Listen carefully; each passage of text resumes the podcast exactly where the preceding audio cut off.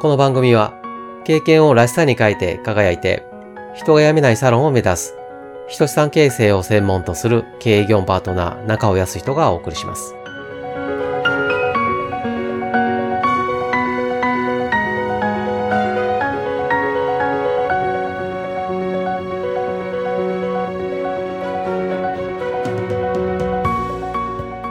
今回お話しするのは目標や目的を叶えるための環境についてです。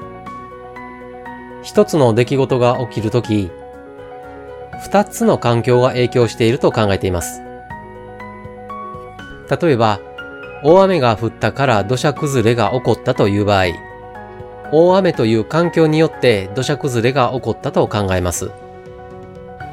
でも、これが正しいとすると、大雨が降ったら日本中のすべての山で土砂崩れが起こらなければならないはずです。実際には土砂崩れする山もあればしない山もあります。ここでもう一つ、山自体の地盤が緩んでいるという環境が考えられます。大雨が降ったからといって山自体の地盤が緩んでいるという環境がなければ土砂崩れは起きない。ここで言う大雨が降ったことを外部環境、山自体の地盤が緩んでいたことを内部環境と表現します。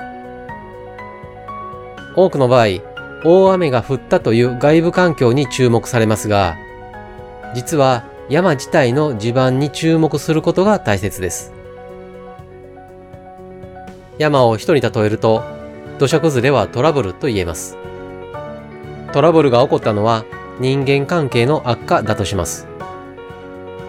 しかし、人間関係が悪化したからといって、トラブルが必ず起こるわけではありません。そこにもう一つ、自分の心の未熟さという環境がなければトラブルは起こらない。人間関係の悪化は外部環境。自分の心の未熟さは内部環境。外部環境に注目しがちですが、大切なのは内部環境です。自分で立てた目標や目的を叶えるとき、まずは自分自身の環境を整える。そして周囲の環境を捉える。そうすると、目標や目的がより現実的になってきます。